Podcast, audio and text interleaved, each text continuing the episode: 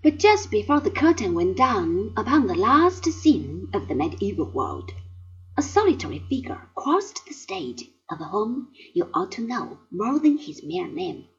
This man was called Dante.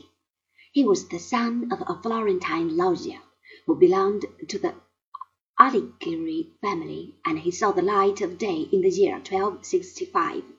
He grew up in the city of his ancestors, while Giotto was painting his stories of the life of Saint Francis of Assisi upon the walls of the Church of the Holy Cross. But often, when he went to school, his frightened eyes would see the puddles of blood which told of the terrible and endless warfare that raged forever between the Guelphs and the Ghibellines, the followers of the Pope and the adherents of the emperors.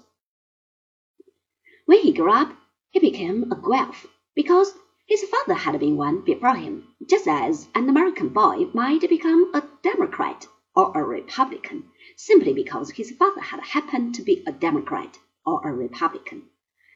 But after a few years Dante saw that Italy, unless united under a single head, threatened to perish as a victim of the disordered jealousies of a thousand little cities.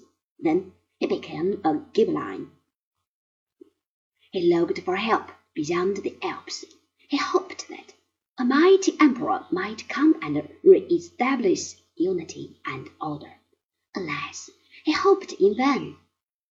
The Ghibellines were driven out of Florence in the year 1802. From that time on, until the day of his death, amidst the dreary ruins of Ravenna, in the year 1321, Dante was a homeless wanderer, eating the bread of charity at the table of rich patrons, whose names would have sunk into the deepest pit of oblivion but for this single fact that they had been kind to a poet in his misery.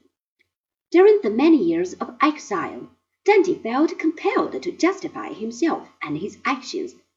When he had been a political leader in his hometown, and when he had spent his days walking along the bank of the Arno, that he might catch a glimpse of the lovely Beatrice Portinari, who died the wife of another man a dozen years before the Ghibelline disaster.